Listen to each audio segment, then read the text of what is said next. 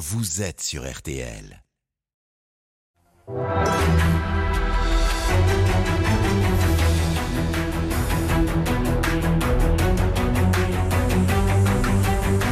Le grand jury RTL Le Figaro LCI, Olivier Bost.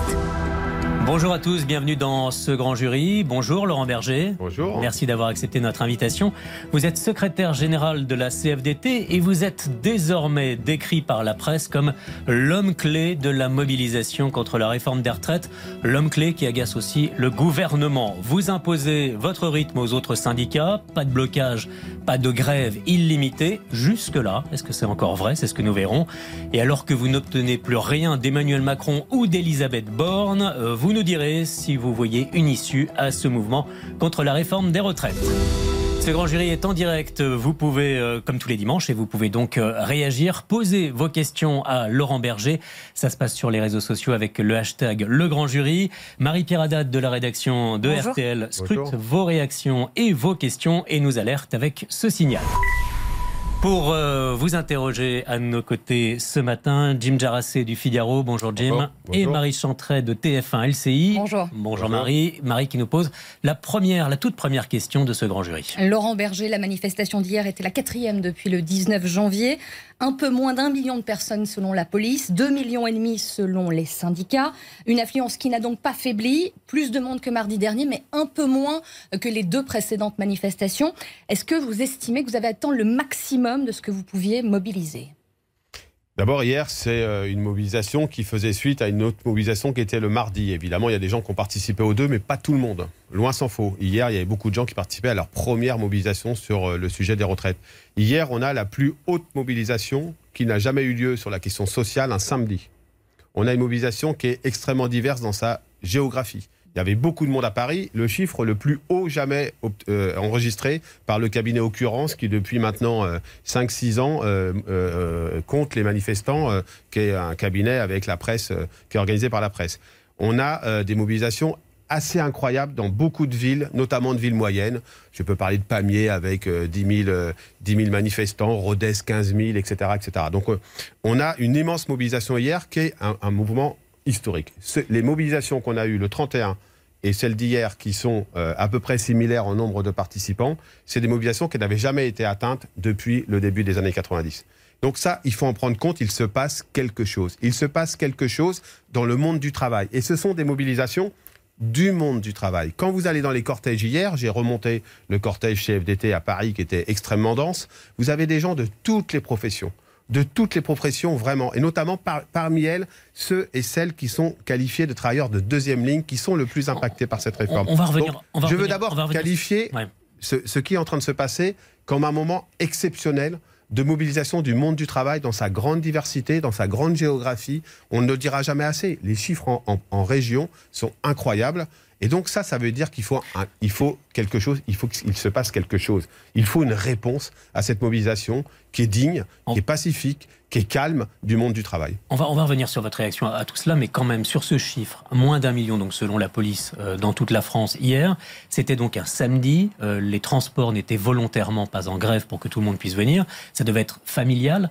Moins d'un million finalement. Pas- d'abord, je vais vous dire, le chiffre de la préfect- du ministère de l'Intérieur, pardon, il est minoré. Nous, on a notre propre- Il est minoré parce qu'il y avait plus d'un million de personnes dans la rue. D'ailleurs, de toute façon, il y aurait pu avoir 500 000 de plus que le chiffre donné par le ministère de l'Intérieur. Hier, il aurait été de moins d'un million. Vous contestez donc, le, oui, comptage oui, des autorités? oui, oui, là je, là, là, je suis désolé de le dire, mais oui, clairement. Nous, on a notre propre comptage. Il est de combien? On est, il est combien? 1,8 million. 1,8. On, on a euh, tout- tout- toutes les manifestations à la CFDT, des personnes qui restent au siège et qui recensent dans chaque lieu de rassemblement, hier c'était près de 250, le nombre de manifestants avec des compteurs qui sont dans les cortèges donc, organisés donc par la le, CFDT. donc hier, le ministère de l'Intérieur a fait de la politique. Oui, oui, oui, je peux vous le dire. Alors, j'ai pas envie de polémiquer parce que ça me paraît pas l'essentiel. Mais je tiens à le dire. Après, je veux aller au fond de votre question. C'est une immense mobilisation. C'est le samedi, jamais dans un mouvement social, il y a eu autant de monde dans une manifestation le samedi. Je vous invite à regarder les chiffres, on les a évidemment regardés. Ça n'a jamais existé. Donc, ça veut dire que euh, on peut jouer en fait sur les chiffres, puis on peut jouer euh, cette bataille de communication. Ce qu'il faut comprendre, c'est la densité de la mobilisation, Mais- la densité, la géographie, la sociologie de cette mobilisation. Il y a aujourd'hui dans notre pays un mouvement social du monde organisé par le monde du travail pour dire on ne veut pas des 64 ans. C'est clair, net, précis. Et c'est appuyé par une opinion publique qui est majoritairement opposée à cette réforme. Alors maintenant, c'est plus, une question, c'est plus une question d'explication. J'entends encore ce, midi, ce matin, je lis ce matin, en disant il faut qu'on réexplique. Non mais les gens ont compris. Arrêtez de nous prendre pour des idiots. Hmm. Tout le monde a compris ce qu'il y a dans cette réforme. D'ailleurs, parfois, plus on avance, plus on comprend que ce qui avait été annoncé n'est pas exactement ce qui va se passer. Je pense notamment euh, au minimum contributif. Ce n'est pas une question d'explication, c'est une question d'opposition. Et donc, il faut une réponse aujourd'hui à cette opposition. On va y revenir. Jim Jarassé. Non, juste une question sur cette mobilisation. La, mobilisation massive, vous dites, mais euh, en 2010, lors de la réforme des traites, il y a eu plus de 14 jours de manifestations, au-delà euh, du million de manifestants selon les syndicats, et pourtant la réforme est passée. C'est-à-dire, est-ce que finalement euh, la mobilisation est le cœur de la contestation? D'abord, c'est vrai. En 2010, il y a eu beaucoup de mobilisations. Aucune n'avait atteint ce chiffre du 31 janvier qui est, je le dis, extrêmement puissant, mais il y avait une mobilisation. Mais c'était avant. C'était les lunettes. Il fallait, pour regarder ce, mouvement de 2010, il faut prendre les lunettes d'avant. Là, aujourd'hui, on est dans un conflit du travail post-pandémique. Il faut le comprendre. En 2010, moi j'étais déjà aux affaires, euh, pas secrétaire général, mais j'étais aux côtés de François Chérec. C'était un monde du travail euh, moins divers dans sa sociologie qui manifestait. Aujourd'hui, on a dans les mots, dans les mots, et c'est pour ça qu'il y a cette géographie. Hmm. C'est pour ça qu'il y a autant de monde dans les villes moyennes, dans les petites villes. Et on, y reviendra d'ailleurs. On a le monde du travail euh, dans toute sa profondeur, dans toute sa diversité. Ces travailleurs et ces travailleuses qui, pendant les périodes qu'on a connues pendant la pandémie, ils ont été là. Ils ont été là pour faire fonctionner le pays, que ce soit dans le soin ou l'accompagnement, que ce soit dans le fonctionnement de notre vie quotidienne. Et aujourd'hui, alors qu'ils demandaient une reconnaissance, euh, il y a eu même une mission pour euh, essayer de voir quelle reconnaissance pour les travailleurs de deuxième ligne. Ils ne l'ont pas reconnu. On leur dit, bah écoutez, à la fin de la pandémie, là, en tout cas si on peut dire qu'on y est, mais euh, en, sortant de cette pandémie, eh bien, vous allez devoir travailler deux ans de plus. Et ça, ça passe pas. Donc, c'est vrai que on pourrait nous objecter qu'on peut le refaire encore et encore et pas être écouté. Mais que se passera-t-il dans notre pays si à la fin, on considère que c'est juste une séquence? Une séquence qui va se finir euh, le jour où aussi euh, il y, a obstination d'un vote éventuel ou d'un passage rapide au Parlement d'une loi par un 49.3, je ne sais quoi. Il ne faut pas rêver. Les gens ne vont pas se dire, bah écoutez, c'est bon, hein, on repart. Et ça ne se passera pas comme ça. Il y aura un ressentiment. Donc, on, revient, on reviendra sur ces conséquences. C'est inédit. Je le dis. Hmm. Et je le dis, moi, je suis historien de formation. J'ai horreur qu'on dise c'est historique à, tous les, à tout bout de champ. Ce qui se passe est inédit dans notre pays par la, la forme de cette mobilisation, par son calme, par sa passivité, euh, euh, le fait que ce soit pacifique, pardon, euh, aussi, et par le fait que ce soit très profond comme malaise dans le monde du travail. On y reviendra également. Une première euh, question avec le hashtag Le Grand Jury, Marie-Pierre Haddad. Oui, justement, vous évoquez un mouvement inédit. Vous l'avez aussi rappelé sur votre compte Twitter. Et on a un internaute qui vous a répondu directement et qui vous dit Et que dites-vous aux dizaines de millions de personnes qui ne manifestent pas? Et un autre internaute qui réagit qui dit C'est un million de manifestants sur 67 millions d'habitants.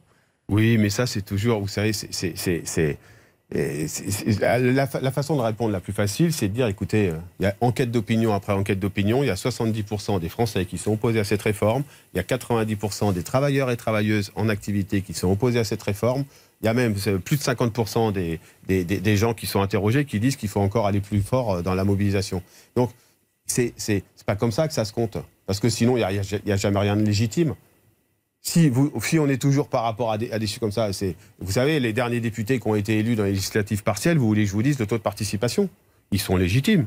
On a organisé euh, une élection, tout le monde pouvait voter, ils ont voté, ça a voté, ben voilà, le, nombre qui a voté, c'est le nombre qui a voté. Donc là, c'est inédit en termes de mobilisation. Donc on ne peut pas rester sourd à ça. Enfin, le gouvernement et le, le chef de l'État ne peuvent pas rester sourd à cette mobilisation. Encore une fois, enfin, imaginez dans, dans des endroits où il y a euh, des habitants assez peu nombreux, dans les zones euh, euh, plus, des départements plus ruraux. Moi, j'étais jeudi avec mes collègues de la Meuse.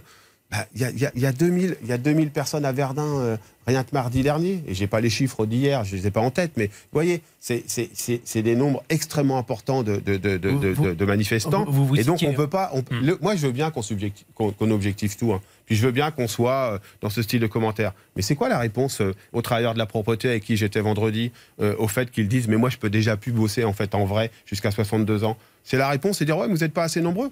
Ça peut pas marcher comme ça en fait dans la vie. C'est là le gouvernement il est face à une opposition, un mouvement social inédit. et face à un mouvement social qui, je le répète, est post-pandémique, c'est-à-dire une relation au travail, des choses sur le travail qui se jouent différemment. Est-ce qu'on on repose l'ouvrage sur le métier puis on se dit, écoutez, on va rediscuter de tout ça, ou est-ce qu'on s'obstine? Si on s'obstine, je le dis, le ressentiment dans le monde du travail, dans la société, sera énorme et je crois que personne n'y gagnera. Vous citiez le, des sondages, et notamment ces sondages effectivement qui donnent une très large majorité de Français opposés à cette réforme de la retraite, des retraites, 72% d'ailleurs selon le, dernier euh, Harris Interactive RTL. Mais il y a un chiffre également qui reste euh, élevé, c'est la part de Français qui pensent que la réforme des retraites euh, passera. Est-ce que finalement votre faiblesse n'est pas là?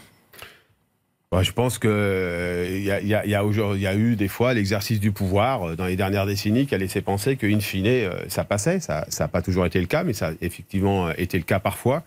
Vous savez, ce, sentiment-là, je le mettrai en lumière avec un eurobaromètre qui a été effectué donc sur l'ensemble des populations européennes par Kantar, je crois, et qui montre que dans notre pays, dans notre pays, il y a 17% des gens seulement qui pensent que quand il y a une politique sociale qui est menée, ça se fait en, écoutant, en, les écoutant et en, prenant leur situation des gens comme nous, dit, sont, dit euh, vous ne répondez pas à ma question. Je, réponds à votre question par un autre biais. C'est-à-dire que euh, aujourd'hui, oui, il y a des citoyens, des travailleurs et travailleuses qui estiment que quand il y a des décisions qui sont prises qui concernent leur vie, on ne les consulte pas et on ne s'intéresse pas à eux. Et donc, ils ont le sentiment que quoi qu'il arrive, puisqu'on ne les écoute pas, eh ben, ça passera. Moi, je leur dis aujourd'hui, non, pour vous. non, c'est pas une faiblesse c'est euh, la, la, démonstration, on fait la démonstration manifestation après manifestation, mobilisation après mobilisation, que les gens peuvent venir se mobiliser et que le gouvernement, finalement, il a aujourd'hui, c'est plus, c'est plus de l'explication et de la pédagogie dont on a besoin,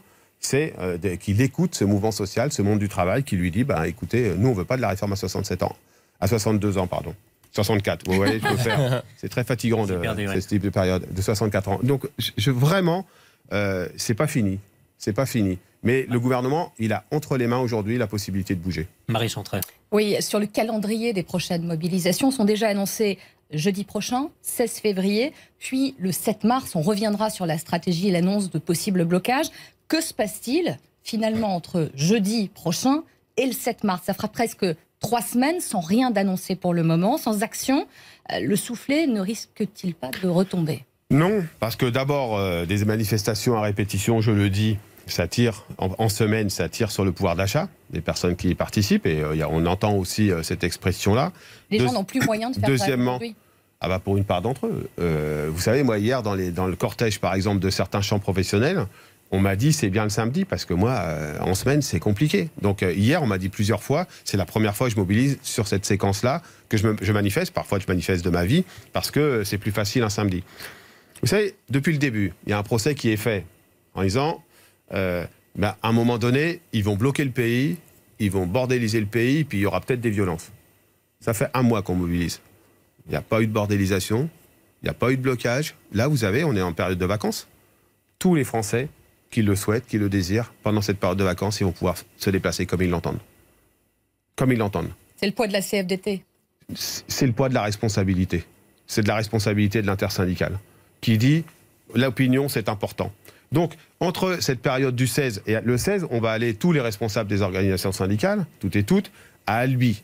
Pourquoi Albi? Parce qu'on a décidé d'aller dans une ville euh, qui est une ville moyenne et où, euh, qui illustre finalement, c'est un des exemples parmi d'autres, on aurait pu aller dans plein d'autres endroits, qui illustre euh, cette France du travail dont je parlais tout à l'heure, qui se mobilise fortement. Et donc entre le 16 et le 7, eh bien, nos équipes, elles iront voir les parlementaires du Sénat et de l'Assemblée, parce que même à l'Assemblée, le match ne sera pas fini. Elles iront faire de la sensibilisation auprès de leurs collègues. Elles pourront faire. Euh, vous attendez à ce qu'il y ait moins de monde euh, jeudi prochain, concrètement? Bah, Jeudi prochain, il y a, deux zones sur trois qui sont euh, en congé. Donc évidemment que ça joue. Donc, on verra. Non, bah on verra. Je pense que ça peut être une belle journée, mais on verra. Moi, vous savez, le pronostic. Si vous m'avez demandé avant le 19 s'il y avait autant de monde le 19, j'aurais dit, je sais pas.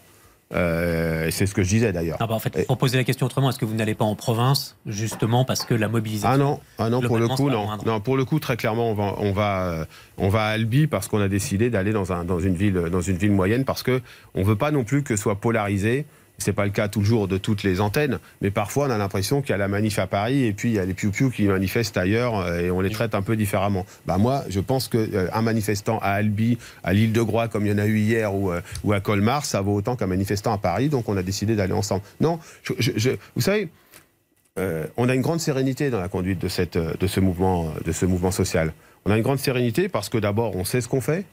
On, on- on a une unité entre nous qui est le, le- le- le rejet de 64 ans, du report de l'âge légal à 64 ans, et on décide ensemble euh, les modalités d'action. Et on est vraiment sur l'idée qu'on a, on a un double poids, qui est le poids des mobilisations et le poids de l'opinion. Sur la mobilisation des, des villes moyennes dont on parle, euh, l'une des analyses notamment développées par euh, le sociologue euh, Jérôme Fourquet serait de dire que eh bien, les fonctionnaires se mobilisent massivement euh, dans, ces, dans ces villes, dans ces sous-préfectures. Euh, Est-ce que vous êtes d'accord avec euh, ce constat? C'est les villes où il y a des fonctionnaires, où on voit beaucoup de monde. Non, c'est aussi des villes où il y a des salariés. Vous savez, quand vous allez euh, dans, dans la Meuse, euh, ce que j'ai fait jeudi, c'est aussi des, des villes où il y a des salariés de petites entreprises, du privé. Mais il y a aussi des fonctionnaires. Et les fonctionnaires, ils ont aussi des raisons de ne pas être d'accord.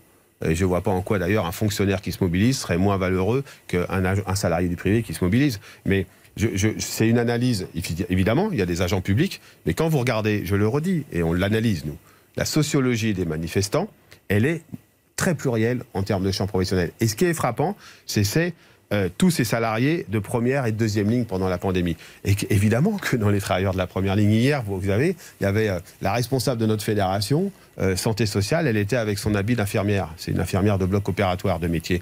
Parce que c'est ça qu'ils ont envie de signifier. Ils ont envie de signifier que c'est ceux qui travaillent. Parce que dans les arguments qui ont été déployés par le gouvernement, au début, il y avait Écoutez, cette réforme, c'est une réforme de justice et de progrès social. Bon, ça, ça n'a pas tenu plus d'une semaine parce que c'est évidemment facile à démonter. Ensuite, c'était, c'est une réforme qui est absolument nécessaire sur les questions euh, bah, liées à la démographie, à les- là, y compris des, grands démographes, euh, l'immense démographe Hervé Lebras est en démonte euh, cet argument. Après, c'était la France de la paresse contre la France du travail. Mais c'est la France du travail qui est dans la rue. C'est c'est- qu'il soit du public ou du privé, c'est ceux qui tous les jours font tourner le pays et qui disent non, on veut pas aller à 64 ans et on voudrait être reconnu et respecté. Reconnu et respecté dans notre, dans notre identité de salarié, de travailleur, du public comme du privé, et qu'on entende nos réalités de travail, qu'on parte de ces réalités-là, pour ensuite construire des, des politiques, y compris des politiques en matière de retraite, qui soient en phase avec ce que l'on vit. Alors, sur la suite de la mobilisation, maintenant, il faut que vous nous expliquiez. L'intersyndicale, hier, avant d'ailleurs la, la manifestation, a menacé de mettre le pays à l'arrêt le 7 mars. C'est formulé dans un communiqué. Est-ce que ça veut dire que vous avez cédé aux autres syndicats, que vous vous dirigez vers le blocage, déblocage Non, mais on cède de rien du tout aux uns et aux autres. Enfin, ça n'aura échappé à personne que la CFDT, elle assume de deux manières. Une forme de, de, de, de, de- de- de leadership, comme le font les trois grandes organisations syndicales dans ce mouvement.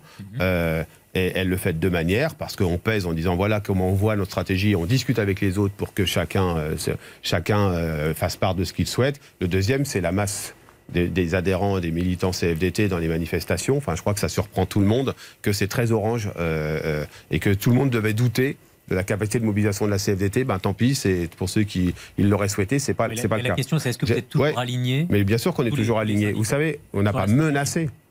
Ça ne se passe pas comme ça. On n'est pas dans la menace.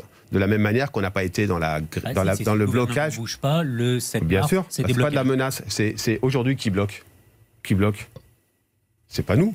Nous, on n'avait rien bloqué depuis le début. Qui bloque C'est le gouvernement Laurent qui ne répond pas jusque-là, face à vous aviez toujours dit la position de la CFDT, c'est Oui, bien sûr. pas de Mais grève on appelle quoi le reconductible, 7 pas Mais de je vais y venir, blocage, je vais y venir. On appelle Bah, à quoi le de 7 bloquer le pays. On appelle à mettre le- le- la France à l'arrêt. Oui, Ouais. la France à l'arrêt, ça s'appelle. le Oui, bah, ça veut ouais. dire à faire des choses qui existent, par exemple, en Espagne, par exemple, des commerçants qui baissent leur.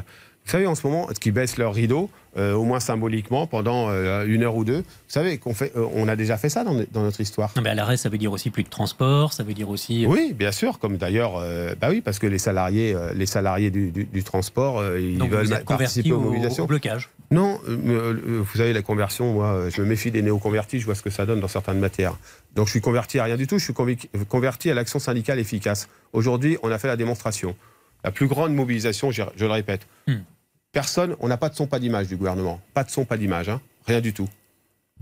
En 2018-2019, il y a un mouvement qui s'appelle le mouvement des Gilets jaunes. Le maximum de, de participants, 284 000 personnes, la plus grande des mobilisations un samedi. Très loin de 1,8 million hier. Allez, même si c'était les chiffres de la police, très, très loin du million euh, euh, Attendez, dont attendez, il parle. Attendez, non, non, je reviens là-dessus. Non, non, j'y vais parce que ça fait partie. de- Non, j'y vais parce que c'est la question.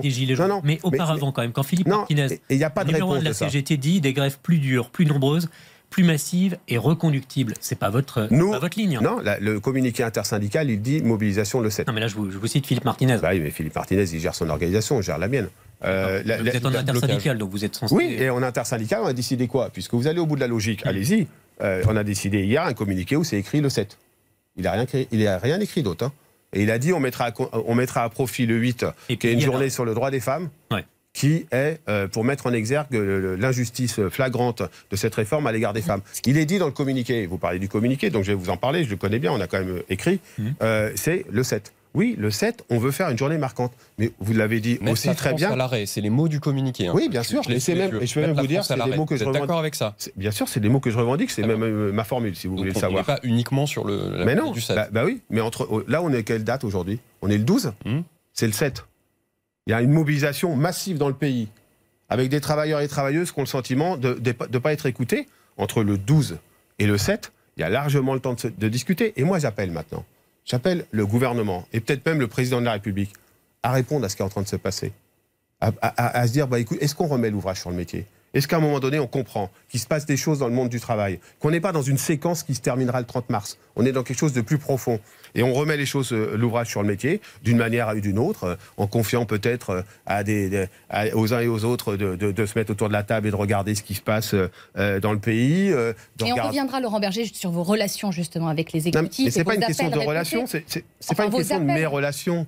C'est une question de l'écoute du pays par ceux qui nous gouvernent. Mais sur cet appel à bloquer le pays, on entend bien que c'est aussi au conditionnel de votre part, de voir ce qui se passe d'ici le 7 janvier, Ah mais c'est pas de ma part, c'est de la part de de l'intersyndical. l'intersyndical. On Elle l'a écrit comme Mais ça. se pose aussi la question de vos relations avec notamment euh, Philippe Martinez et la CGT. Est-ce seulement aujourd'hui une union de circonstances? Parce que vous avez été à plusieurs reprises sur des lignes très différentes. Ah mais si vous voulez me demander si la ligne de la CFDT est en tout point similaire à la ligne de la CGT, ma réponse est non. Et, et- et vous pouvez poser la même question à Philippe Martinez, il vous répondra de la même manière, sinon on ferait une seule organisation syndicale. On a nos, nos- nos- on a nos visions différentes, il y a des sujets sur lesquels on est évidemment en désaccord, etc. On est d'accord sur quoi? C'est une union, une unité sur un point. On est contre le report de l'âge légal à 64 ans. On est contre ça. Voilà. L'autre, les- les- et, et- et- et Et la l'autre manière de point, c'est qu'on décide ensemble. La manière de lutter contre. Mais vous êtes en train de me parler d'un truc, le 7, alors que vous ne me parlez pas du, de- du fait que ce soit hyper pacifique, hyper convivial, qu'hier c'était hyper familial. Vous savez, pour la première fois hier, il y a des gens qui sont venus manifester avec leurs gosses parce qu'ils se sont dit on peut venir, on sait que maintenant c'est calme et blocage encadré. total, C'est pas blocage total, c'est on va mettre le pays à l'arrêt. Ça veut dire quoi? Moi, vous savez, la première mobilisation à laquelle j'ai participé en suivant mes parents qui étaient à la CFDT, c'était une opération Saint-Nazaire-Ville morte parce qu'ils voulaient, ils voulaient alerter, je crois, à l'époque, sur le fait qu'il y avait des suppressions d'emplois massives. Eh ben, il y a des choses comme ça qui peuvent se faire. On peut demander aux commerçants. Il y a la CAPEB de- des Côtes d'Armor qui a demandé à rejoindre le mouvement. On leur a dit c'est un peu compliqué, il faut peut-être que vous alliez voir. Oui. Il y a- il y a- il y a- le mécontentement, il peut s'exprimer de différentes manières. Mais vous êtes, C'est- c'est vous êtes toujours pacifiquement, êtes- dans le respect des biens et des personnes. Et ça, c'est ce qu'on profite. Vous êtes de toujours opposé à des, 7. à des grèves reconductibles. Mais il n'y a pas d'appel à la grève reconductible. euh, Vous savez très bien qu'à partir du moment où on parle de France à l'arrêt, mais c'est marrant, ça. Vous, savez très bien, mais, mais- mais Ah non, monsieur, mais- vous savez très bien, vous, Bah, vous saviez. vous m'auriez invité le commencent 11, le 12, le 12 janvier, vous m'auriez dit, vous savez très bien que si vous allez faire des manifestations à Paris, il y aura, il y aura le bordel généralisé. Vous savez très bien que si vous, voulez- si vous êtes en intersyndical, il y aura des blocages généralisés. Il y a eu ou il n'y a pas eu? Donc c'est- invitez-moi le 10 mars, on en reparle. On en reparle. Là, on vous dit, on dit très clairement au gouvernement, écoutez, il y a un large mouvement, il y a une rejet de l'opinion. On a fait les choses vraiment en bonne et due forme. C'est une expression démocratique. Ce qui est en train de se passer, c'est une véritable expression démocratique. Écoutez, écoutez. Et je le redis ce matin. Je le dis à la Première ministre et au Président de la République. Vous ne pouvez pas rester sourd à ce qui est en train d'être exprimé aujourd'hui dans la rue et dans l'opinion. Il faut remettre l'ouvrage sur le métier. Et à défaut, oui, à défaut, parce que ce sera le moment où le texte sera au Sénat, eh bien, le 7, on fera de nouveau une démonstration. Jim Jarassé. Euh, Aurore Berger, la présidente du groupe Renaissance, euh, s'exprime ce matin dans, le, dans les colonnes du JDD. Elle dit on peut contester une réforme, mais en aucun cas on ne doit porter atteinte à ce qui est fondamental pour les Français déposer ses enfants le matin à l'école, prendre un RER ou un bus pour aller bosser, faire son plein d'essence.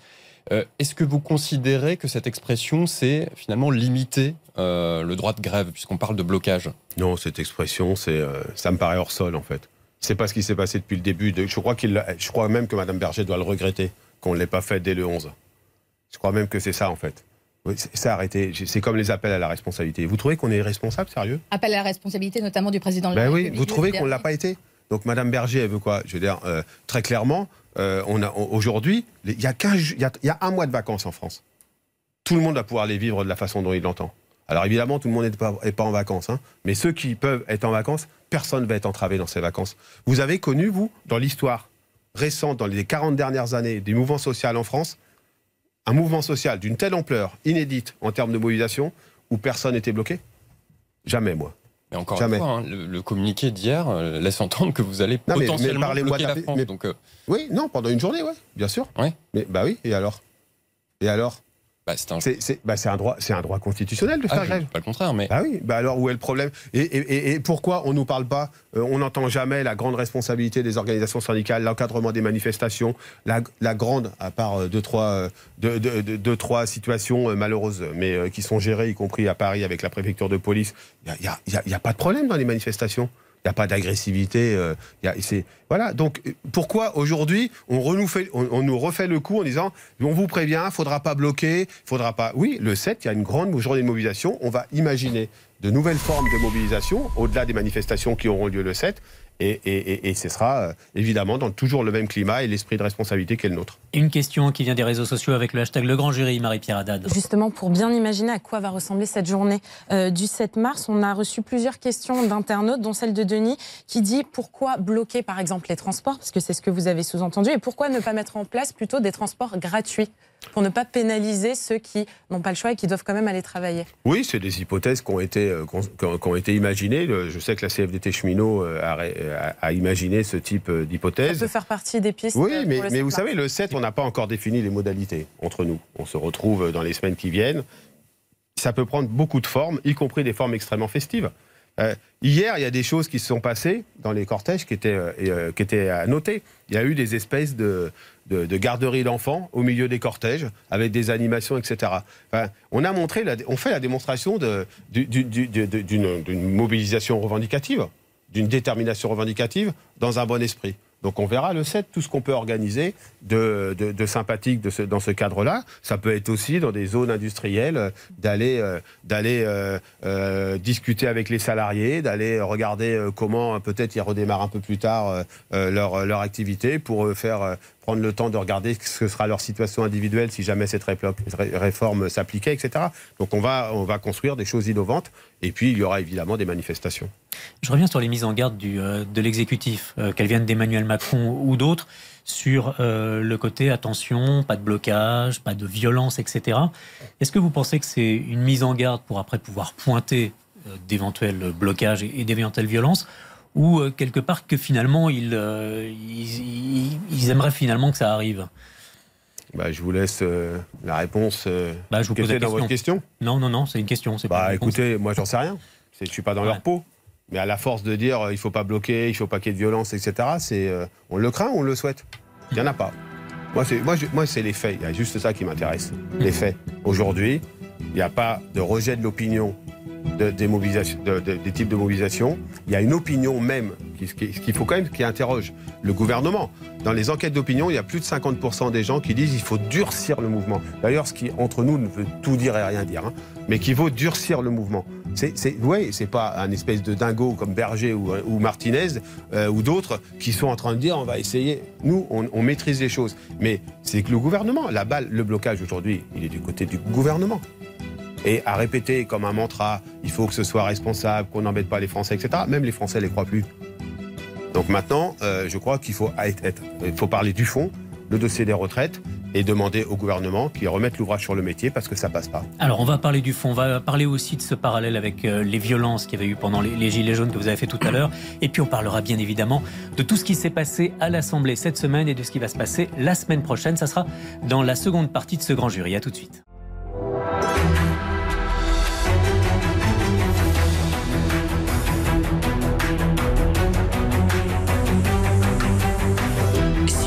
Jury RTL Le Figaro LCI.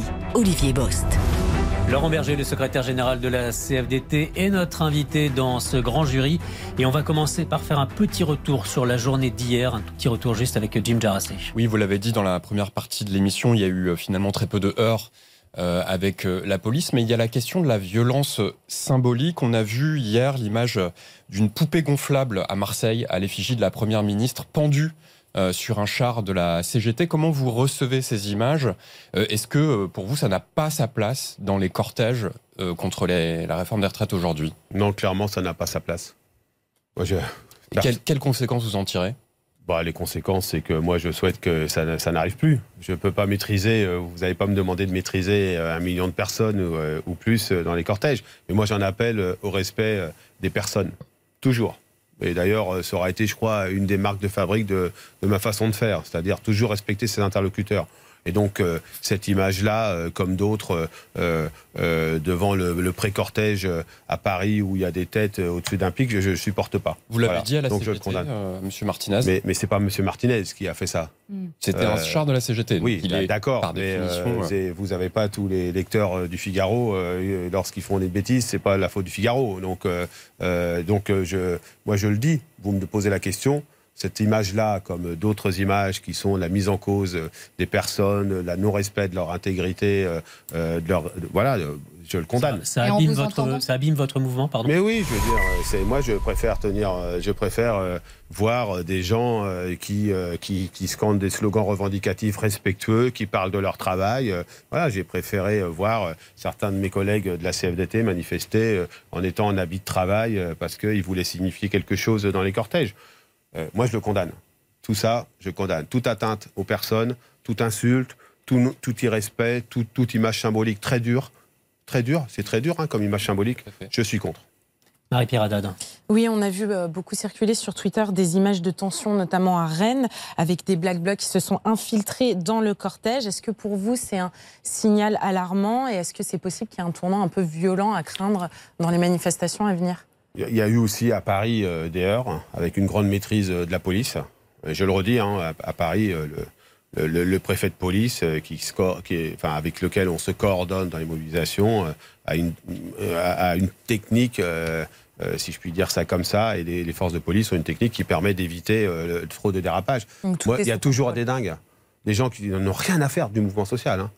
Les gens qui font ça, ils n'en ont rien à faire du mouvement social. Ils ont juste une ambition, c'est d'être contre tout. D'ailleurs, ils s'attaquent de la même manière au service d'ordre des organisations syndicales. Ce sont des, je sais pas des nihilistes, je ferai même pas, je leur ferai même pas cet honneur euh, de les tirer de tel. C'est-à-dire, euh, c'est des gens, euh, des, qui, pour des motivations que je, que j'ignore, veulent casser. Bah ça, ça n'a rien à voir avec nous. On fait tout pour les cantonner, on fait tout pour se coordonner avec les forces de police. Mais je ne crains pas aujourd'hui de la part de ceux qui manifestent euh, sur un objectif revendicatif euh, un dérapage de violence. Mais par contre, que malheureusement dans notre pays, il y a encore euh, des espèces de dingues, qui, des crétins qui veulent utiliser un rassemblement, quel qu'il soit, pour casser, bah, je le regrette. Et c'est vrai que là, il faut tout faire pour éviter ça. Il y, a, aussi une forme de surenchère verbale. Vous aviez dit la semaine dernière, Elisabeth Borne manque d'empathie. Philippe Martinez sur RTL cette semaine a estimé qu'Emmanuel Macron a un ego surdimensionné. Petite variante, Jean-Luc Mélenchon, euh, pour lui, le président de la République est un président autoritaire. Est-ce que toute cette euh, surenchère euh, verbale... J'ai jamais dit que Mme Borne manquait d'empathie. J'ai dit que la... la, la, la elle s'est dit blessée d'ailleurs par, par, ses propos. Oui, j'ai été traité de menteur par le ministre du Travail dans un article du Monde, je crois, récemment. Enfin, en tout cas, les syndicats réformistes comprenez que je puisse comprendre que ce soit un peu la CFDT. Euh, non, je, moi, moi j'ai jamais dit ça. J'ai dit que le, fait que c'était le lendemain d'une mobilisation, euh, euh, il y ait une explication qui monte des cours, ça faisait pas, on pensait pas que c'était, ça montrait le, le, respect, la reconnaissance du monde du travail, mais enfin en tout cas la compréhension. Mais moi, je suis pas dans la surenchère verbale. Hmm. Je, je, le redis, j'ai du respect pour mes interlocuteurs, quels qu'ils soient, pour la Première ministre, pour le Président de la République, pour les ministres, pour tout, qui, tout ce que vous voulez. Euh, on est dans une, un moment d'opposition. Donc euh, nous, mettons-nous autour de la table. Euh, vous savez, et puis je vais vous le dire même, vous avez dû entendre, comme vous êtes des journalistes politiques, quelques critiques sur le leader de la CFDT, qui étaient bien portées par quelques-uns. Hein? Voilà. Vous dire, dans, les, dans, les, dans, les, coulisses. Voilà, dans les coulisses. Donc je ne suis pas naïf non plus. Moi, je ne me prête pas à ce petit jeu. J'en ai rien à faire. Moi, je suis sur un, j'ai une seule boussole, la situation des travailleurs et des travailleuses de ce pays, Hmm. et qui va, la situation qui va être abîmée par la réforme des retraites qui est proposée aujourd'hui. Laurent Berger, sans être dans la surenchère verbale, malgré tout, vous avez des mots qui claquent. Vous avez dit il y a quelques jours, c'est quoi la perspective démocratique d'un pays qui ne répond pas à un million et demi de personnes dans la rue, mais qui répond à un mouvement violent qui faisait moins de mobilisation, faisant référence, et on en parlait tout à l'heure, au mouvement des Gilets jaunes. Est-ce que de tels propos n'incitent pas aujourd'hui justement à plus de violence dans les cortèges? Est-ce que ce n'est pas un peu Ah bah euh, non. Ça invite euh, la le preuve. feu? Bah, la preuve que non, hier d'abord. Et non, au Hmm. contraire. Au contraire, c'est pour valoriser que euh, nos cortèges sont ultra pacifiques et que ça nécessite une réponse. C'est pour valoriser ça. Vous savez, le mouvement des Gilets jaunes, dont on ne partageait pas un certain nombre et de revendications et, et de soubassements idéologiques, euh, il était quand même une forme d'expression d'une attente de respect et de reconnaissance. Aujourd'hui, dans les cortèges, c'est le respect, c'est cette même respect et reconnaissance qui est attendue. il y a une autre façon de l'interpréter. Vous dites, la- le- vous faites un constat, la violence paye. Non, Ça veut c'est dire- mais c'est pas moi qui l'ai fait, c'est vous, vous êtes quand même gonflé. C'est pendant à longueur de à longueur de, de, de- de journaux pendant euh, les périodes des Non, gilets jaunes et après les gilets jaunes, vous avez exprimé analyse. Vous violence avez exprimé les uns et les ça- autres que la violence paye. Non, la violence des- la violence ne doit jamais payer. Mais il n'y a pas eu de violence là. Je dis Hmm. que je, je- je- je place l'idée que si quand on se rassemble très massivement en étant cinq fois plus nombreux que la plus grande des mobilisations, qui a été très violente. Vous savez, au moment des Gilets jaunes, je crois avoir, avoir largement démontré que la CFDT a condamné toute violence, a appelé à trouver des solutions, etc.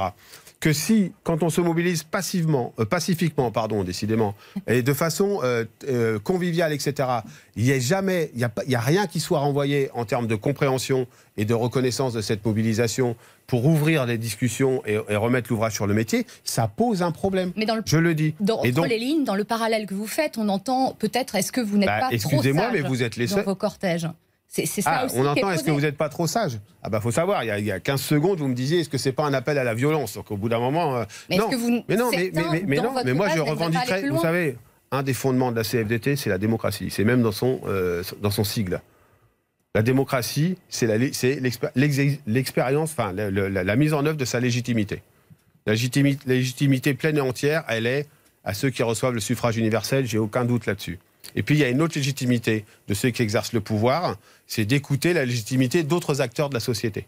Aujourd'hui s'exprime dans nos rues un mouvement social de façon extrêmement euh, responsable et qui mérite une réponse. Aujourd'hui, aucune réponse. C'est clair et net, aucune réponse, aucun signe. Dans, dans- dans- dans vos mises en garde, euh, hier vous avez dit euh, au gouvernement, à l'adresse du gouvernement, euh, juste avant le départ du cortège, s'il persiste, il fait une faute démocratique qu'il paiera très cher. Vous pensez Et que vous savez, vous ne pouvez pas ne pas répondre à ce besoin de reconnaissance, Hmm. de respect, d'écoute du monde du travail et de ce qui a changé. Vous ne pouvez pas ne pas y répondre euh, sur la question des retraites, considérer que le 30 mars, tout ça est fini, c'est la séquence suivante qui s'ouvre, on voit déjà, hein, en disant oui, mais il y aura d'autres séquences derrière. Mais la vie des gens, ce pas des séquences. hein. Moi, vous n'avez pas une séquence qui va de maintenant au 30 mars, vous, dans votre vie. Vous, avez, vous, vous vivez les choses autrement quand vous êtes au travail, dans, dans votre vie personnelle, etc. Et donc, on, on- on entend ça. Il y aura une autre séquence. Mais il y aura du ressentiment. Du ressentiment énorme dans les entreprises. Moi, il y a des de chefs d'entreprise cette semaine des chefs d'entreprise Ouais. cette semaine qui m'ont dit on est inquiet si la réforme passe de ce qui se passera demain dans le monde du travail, dans la société. On est inquiet. Et donc, Vous oui, pensez, vous pensez aussi aux élections, avec une menace oui, je pense aux élections, même si elles sont En plus euh, lointaines. 2027, vous parlez de folie démocratique. Oui, je crois de ne pas écouter des gens qui sont, vous savez, qui sont pour une part des électeurs de M. Macron. Au premier ou au second tour, d'ailleurs, sans doute. Hmm. Des gens qui, sont, qui ne parlent pas de politique dans les cortèges, qui ne parlent pas de politique. C'est pas un mouvement politique, c'est un mouvement social, c'est un mouvement du travail. Ce serait une erreur au moment où euh, euh, le, travail doit retrouver, euh, enfin doit être, et toujours d'ailleurs une centralité hein, dans la vie des uns et des autres. L'eurobaromètre dont je parlais tout à l'heure, il dit que pour 88% des Français, travailler dur est une condition de la réussite. Euh, au même niveau à peu près à deux points près que l'ensemble des Européens. Donc le travail reste quelque chose de central dans la vie des gens, de central dans notre pays pour créer de la richesse et avoir un mépris pour le monde du travail euh, euh, là, dans cette période, si jamais cette réforme passait en l'état sans écouter ce qui s'exprime dans la rue, oui, ce serait une faute démocratique, je continue de le dire, qui pourrait avoir de multiples conséquences que je ne maîtrise pas toutes.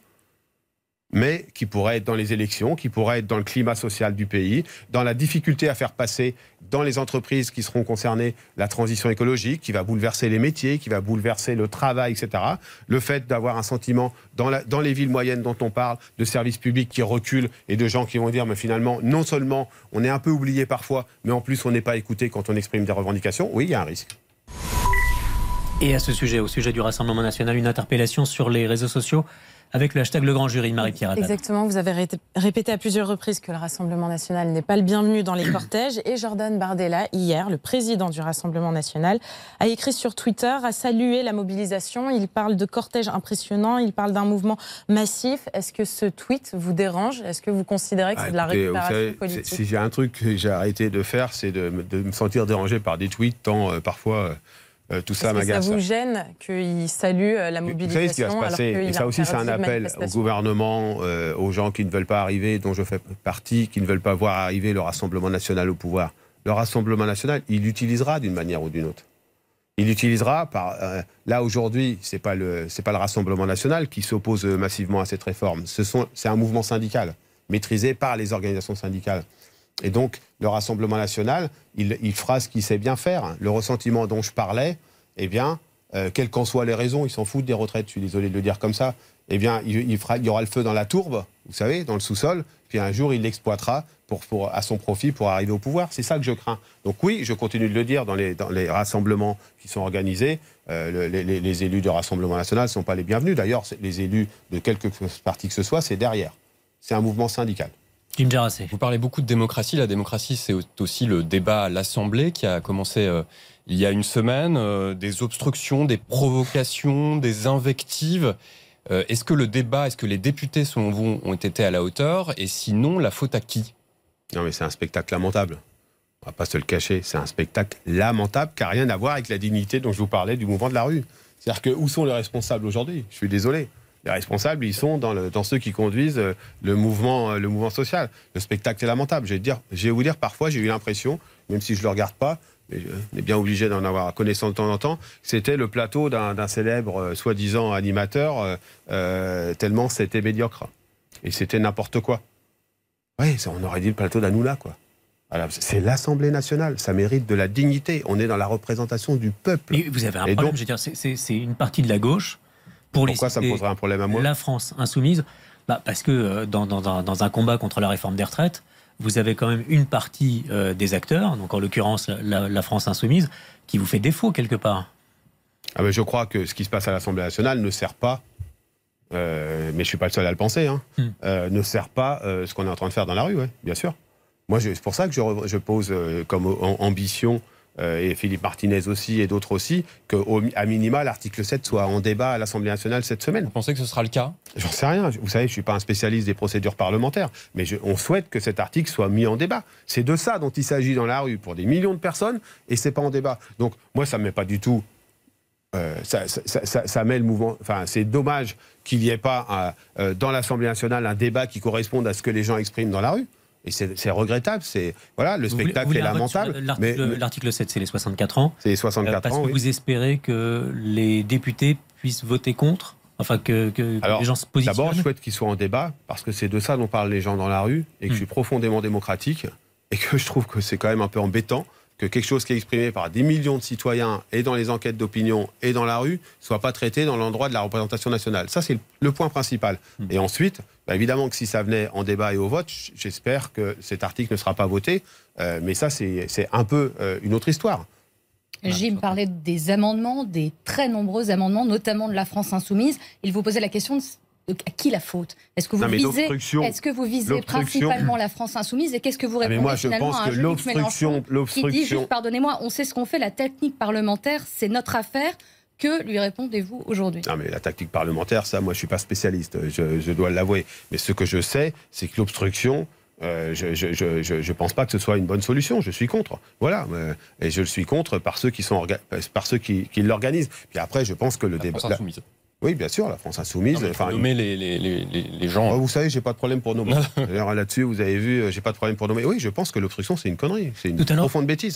C'est, c'est, faut pas faire ça pour une raison simple. C'est, c'est pas possible. Enfin, vous, vous voyez vraiment, les, les, les gens dans la rue sont responsables, euh, expriment une- un mécontentement, un rejet des 64 ans, et on débattrait pas de l'article qui concerne euh, à l'Assemblée nationale. C'est pas possible. Tout à l'heure, vous parliez d'un possible ressentiment. Cela dit, une fois que c'est voté, la position de la CFDT, c'est une loi est votée, elle est votée. C'est-à-dire que est-ce que le mouvement s'arrête pour vous ou pas? Bah, vous savez, euh, je ne suis pas un aimant sportif, mais de temps en temps, je cours. Et quand je cours, je commande pas ma course avant de l'avoir finie. Voilà. Non, mais vous avez la distance. Pardon? Vous avez la distance déjà avant de Ouais, commencer on a à la courir. distance. Ouais. Là, on a des étapes pour l'instant. Et donc, on commentera Et- les et choses ça- à la fin. Et ça s'arrête quand le Bah, ça s'arrête, il y a le vote, mais de toute façon, euh, on verra bien ce qui se passera à ce moment-là. Mais évidemment que le vote euh, être- donnera une nouvelle étape euh, à- aux choses. Mais, mais encore une fois, tout ce qui est le sous-jacent, ce sentiment, de, ce- cette aspiration à la reconnaissance, à la valorisation du travail, etc., euh, qui est exprimé dans les, ça, ne- ça ne s'arrêtera pas, qui est exprimé dans les cortèges, ça ne s'arrêtera pas. Mais on verra bien le moment venu. Aujourd'hui, on est encore à peu près à, la moitié du processus. pour faire un tout petit peu de technique, et pas trop quand même, euh, si c'est adopté euh, avec un 49-3 par exemple, c'est-à-dire sans vote de la part des députés, est-ce que pour vous, c'est pas la même chose que si les débats sont n'arrivent pas à leur terme ou si les débats sont épuisés qu'il y a un vote Est-ce que ça n'a pas la même valeur pour vous et est-ce que ça peut conditionner aussi la suite de votre mouvement? Non, mais moi, je- enfin, franchement, euh, d'abord, je suis pas un spécialiste de la procédure parlementaire. Non, je pense bon, que passer une réforme comme ça- ça, au ça, c'est du 49 basique, là. je pense que Ouais. passer une réforme. Ouais, mais vous savez, j'aurais aimé qu'on parle des seniors, j'aurais aimé qu'on parle euh, des carrières longues, etc. Parce que c'est de ça dont Mm. on parle les gens. Vous savez, les seniors, euh, il y a beaucoup à dire en ce moment sur euh, ce qui se prépare. Donc, euh, mais euh, si c'était voté par le 49.3, je- ça serait, de toute façon, c'est pas à moi que ça posait un problème. Moi, ça, ça faire, ça compte pas vraiment. Mais ça poserait un problème à la population. Enfin, ça peut pas être la réponse qui est apportée. Mais euh, encore une fois, euh, on n'en maîtrise pas tout. Nous, ce qu'on maîtrise, on le fait bien. Voilà, on est, on est sur le fond des sujets, on Non, travaille vous avez et on est sur la mobilisation. Est-ce que c'est pour vous des lignes rouges? C'est-à-dire que est-ce qu'il faut que pour que ça soit voté, ça Mais soit c'est pas, c'est pas à moi de fixer une ligne rouge sur un processus parlementaire. Moi, je suis un syndicaliste. Euh, mais c'est clair qu'il faut un débat, un vote, euh, et qu'il soit un vote plein et entier. Et après, euh, qu'est-ce qui se passera? J'en sais rien. On est, on est encore une fois au milieu, du, au milieu de la course et, euh, et, et on verra euh, comment se passe la deuxième partie. Remettre euh, l'ouvrage, vous disiez, euh, et rediscuter. Quels sont aujourd'hui vos échanges avec l'exécutif, avec la première d'entrée de la première ministre Elisabeth Borne Euh, Où en sont euh, finalement vos, vos prises de contact? On sait qu'elle n'a pas forcément goûté euh, les mots que vous avez eus à son égard. Et, et par ailleurs, quels sont vos échanges également Non, mais- avec le président de la Bon, République? D'abord, je vais écarter, elle n'a pas les mots à mon égard. J'ai dit que ce, ce moment-là manquait d'empathie. Bah, je veux dire, franchement, si, au bout d'un moment, euh, je vais te dire les choses comme je les pense, un peu cash. Euh, Moi, je, je le sais aussi par expérience, quand on exerce une fonction publique, euh, à un moment donné, il y a des mots des uns et des autres qui sont. euh, mais c'était pas une insulte. Bah, c'était pas violent. Euh, voilà. Donc, ça, c'est, je mets ça de côté. Aucun. La réponse, c'est aucun. Mais vous remettre autour contact. de la table vous paraît aujourd'hui possible alors que la réforme Bah, est je sais pas, à je pense que quand on gouverne, on gouverne un pays qui est massivement opposé dans l'opinion à une réforme qu'on propose et qui est suivi euh, par autant de, des chiffres de mobilisation qui sont inédits dans l'histoire sociale de ce pays, je crois qu'il est plutôt de bonne, de bonne, de bonne formule de dire, écoutez, est-ce qu'on n'a pas intérêt à se remettre autour de la table, à faire, à temporiser, à dire encore on, on met de côté pour l'instant et on repart de ce qui aurait dû être la base hein, de cette réforme des retraites, c'est-à-dire le travail, l'emploi des seniors, euh, euh, le- le- la question d'équilibre, qui n'est pas un gros mot, mais vous voyez bien qui est, qui est, qui est- qui est- qui est quand même sujet à beaucoup de débats aujourd'hui. Et puis on se remet autour de la table et on rediscute de ce que devrait être une vraie réforme. il y a eu un, il y a eu un grand euh, round de négociations, trois mois de négociations avec le gouvernement. Vous y avez participé, Non, notamment sur eu la question des carrières longues. Et aujourd'hui, Elisabeth Borne dit bah, en fait, vous n'avez pas respecté le deal. Il n'y avait pas de deal, il n'y a pas eu de négociation d'abord. hein. Il y a eu de la concertation. Il y a une Deux- concertation. Ouais, c'est- mais c'est vraiment très différent. hein. La Il y a une négociation, euh, concertation. il y a- à la fin, on vient de le faire avec les organisations patronales sur le partage de la valeur. Ça, comp- ça, a- a- ça, ça conclut par un accord ou pas un accord. Là, une concertation, c'est pas le en cas. quoi une réouverture Et, et après, la concertation elle a jamais eu sur le, le- le- le socle de base de cette réforme qu'elle recule de l'âge légal. Ça, c'était le truc qu'on pouvait pas discuter. Donc nous, on a fait notre boulot de syndicaliste, vous savez. Ça veut dire qu'à un moment donné, eh ben, on se disait il faut, il faut des dispositifs d'amélioration des carrières longues. Mais les carrières longues, quand on, améliore, on, on, maintient le dispositif dans une réforme à 64 ans, mais, mais pardonnez-moi, les gens qui partaient à 60 ans, ils partent à 62 ans quand même. Un certain nombre d'appels au gouvernement pour une reprise euh, de contact finalement. Mais on ne voit pas sur quoi vous êtes prêt à bouger. Mais si, on est prêt à bouger sur. Vous savez, nous, il y a, le gouvernement, il l'oublie un peu, hein, mais il y a une réforme sur laquelle on était d'accord. Hein. c'est un système universel. Un système beaucoup plus juste. Ça n'a pas fonctionné. Ah bah oui, mais vous me faites comme ça. Ouais, ben d'accord. Mais là, ça fonctionne, là. Ça fonctionne pas. Ça n'a pas fonctionné. Ça a été arrêté à cause du Covid. Non, non, non, ça a été, ça a été rejeté. Ça fait, non, non, non, ah non, non, non, bah non, ça a bah été rejeté par l'opinion. Euh, finalement, ça avait angoissé les gens, ce système qui était quand même extrêmement compliqué, et le gouvernement n'était pas arrivé à l'expliquer, c'est quand même ça. oui, il y a eu le Covid qui est arrivé, vous, vous, êtes en train de... Ça avait été adopté avec un 49.3. Et puis, il y, avait une, il y avait une conférence de financement qui travaillait. C'est-à-dire que, en fait, c'est quoi un système juste? C'est un système qui est basé sur la durée de cotisation. On ne va pas se raconter l'histoire, on le voit bien, ça tourne autour là. Là, il y a encore des interviews dans la presse ce matin en disant mais il faudrait qu'au bout de 43 ans, tout le monde puisse partir.